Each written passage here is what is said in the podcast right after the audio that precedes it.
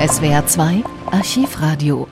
Dort, wo sonst der Genfer Automobilsalon stattfindet, treffen sich Fachleute 1955 zu einer Konferenz unter dem Motto Atom für den Frieden. Anstoß ist die Atomrede des US-Präsidenten Dwight D. Eisenhower Atoms for Peace. In der regte er die Gründung einer internationalen Atomenergieorganisation an. Unter Federführung der Vereinten Nationen findet die Konferenz vom 8. bis zum 20. August 1955 statt. Südwestfunk-Reporter Ernst von Kuhn zeigt sich von dem, was er hört, äußerst beeindruckt. Hier sein Abschlussbericht vom letzten Konferenztag.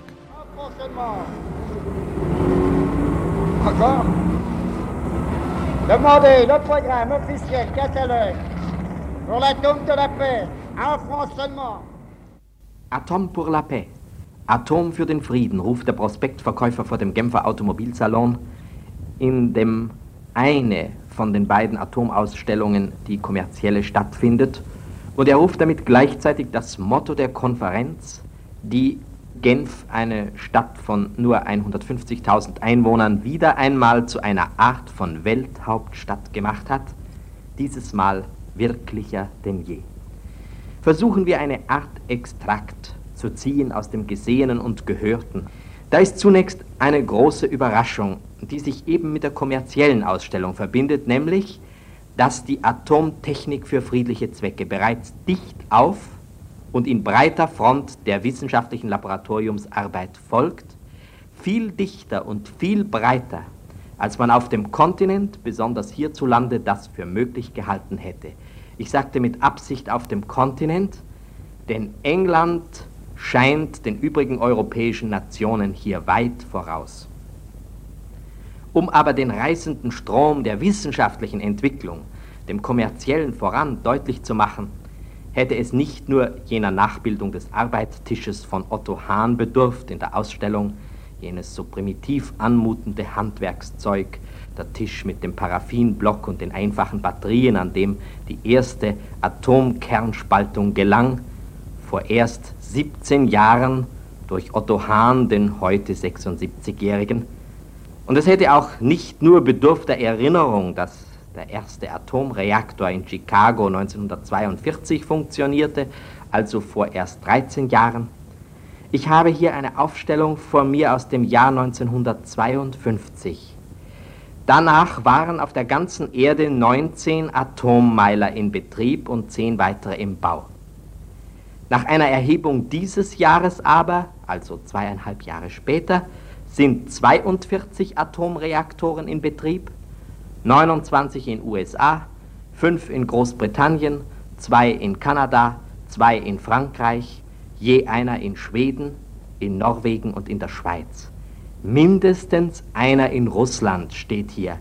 Aber nach den Vorträgen der russischen Autoren auf dieser Konferenz sind es meiner Zählung nach mindestens vier. Vor zweieinhalb Jahren also waren es 20 Atommeiler, jetzt sind es rund 50. Und kleine Versuchsreaktoren wie die Vereinigten Staaten einen in einem Schwimmbassin ausstellten, wird es in ein paar Jahren zu vielen Dutzenden geben, sozusagen an jeder besseren Universität. Was aber die Überlegungen anlangt, die man vor vielleicht drei Jahren noch und bis heute angestellt hat, ob und inwieweit der Strom von Atomkraftwerken mit den Strompreisen aus Wasserkraft bzw. Kohle wohl würde konkurrieren können, so ist die Antwort längst gegeben und jetzt nach der Konferenz ganz bestimmt gegeben angesichts des steigenden Energiehungers unserer Zeit.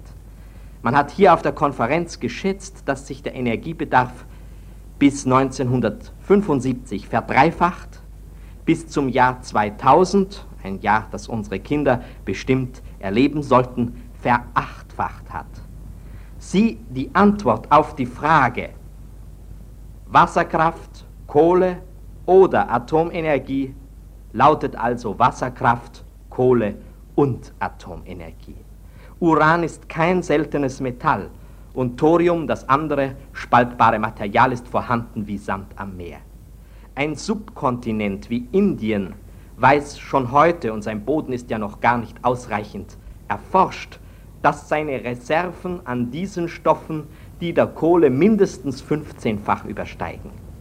Wohl die größten Überraschungen aber waren mit einer Reihe von Referaten der Wissenschaftler gegeben, die Zukunftsmöglichkeiten dargestellt haben. Die Dinge sind von den Interpreten der Wissenschaft, den populärwissenschaftlichen Schriftstellern in der Richtung schon immer angedeutet worden. Wer aber die Zurückhaltung der Wissenschaftler selbst kennt, die Zurückhaltung in Gedankengängen, die man in der Öffentlichkeit gern als utopisch oder doch vorsichtiger vorerst noch utopisch bezeichnet, der war erstaunt, zum Teil erschlagen von dem, was kompetente Atomwissenschaftler in Genf ausgesprochen haben. Man weiß, die Wasserstoffbombe ist der furchtbare Beweis dafür, dass Energie nicht nur bei der Spaltung schwerer Atomkerne, sondern auch beim Zusammenschmelzen leichter Atomkerne frei wird. Eben dies ist ja der Vorgang in unserer Sonne.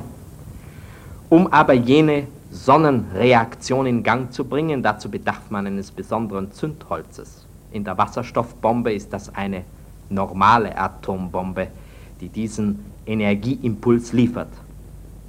Nicht mehr und nicht weniger wurde deutlich, als dass mindestens die Atomgroßmächte Vereinigte Staaten, Russland und England das Problem des gezügelten Wasserstoffatombrands bearbeiten.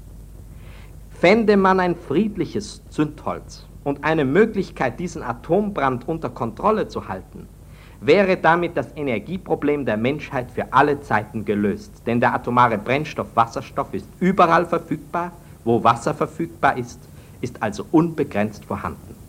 Es war nicht nur der Präsident der Atomkonferenz, der Inder Baba, der offen von diesen Bemühungen sprach, sondern dann auch ein Mann wie der Nobelpreisträger Cockcroft, der Chef der englischen Delegation und der Chef des englischen Atomzentrums Harwell. Und der Admiral Louis Strauss, der Vorsitzende der amerikanischen Atomenergiekommission, wurde dann in einer Pressekonferenz damit hart bedrängt. Er wollte sich freilich auf ein Zeitmaß, wann dies den Menschen gelingen würde, nicht festlegen.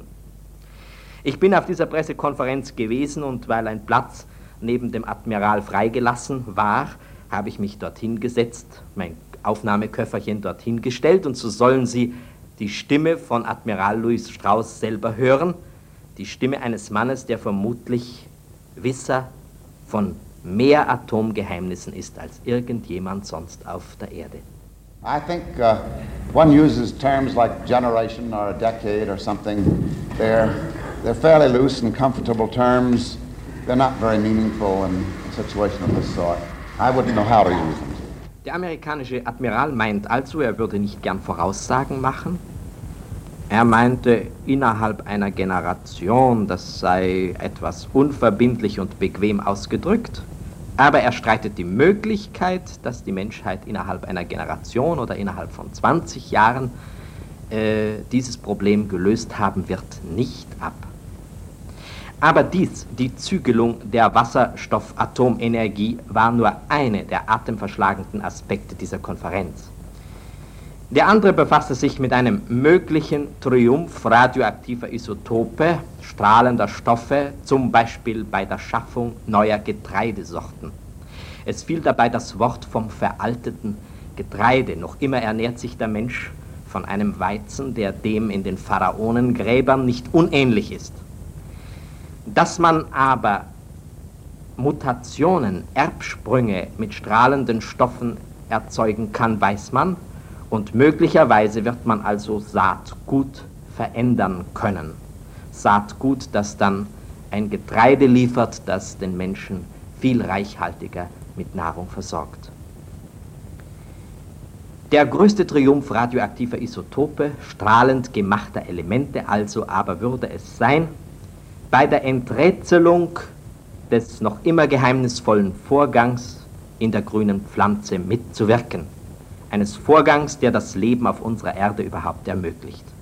Die Wissenschaft ist dabei, Stufe für Stufe aufzuklären, wie die grüne Pflanze es macht, aus der Kohlensäure der Luft und dem Wasser und gewissen Spurenelementen in der Erde eine den Tieren und dem Menschen genießbare Nahrung aufzubauen.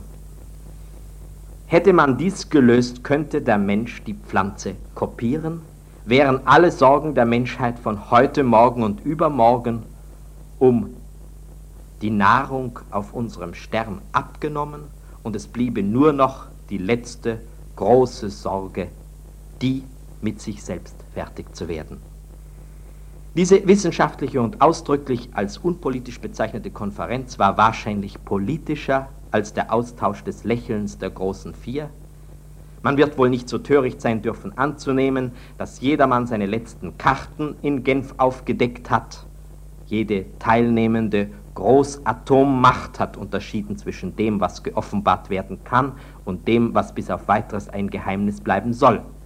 Aber auch bei den niedergelegten Zäunen gab es Überraschungen, wie wenig man sich mit übertriebener Geheimnistuerei genützt und wie viel man sich doch selbst geschadet hat, hüben und drüben.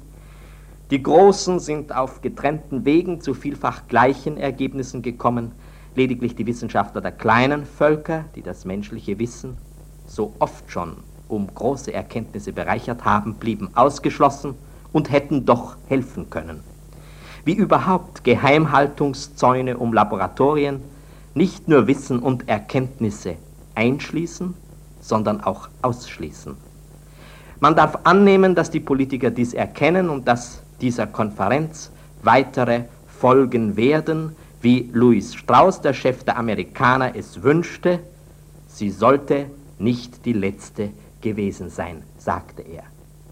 Well, it's perhaps out of place for me to say this, but I would very much hope that this will be the first conference of its kind and not the only one.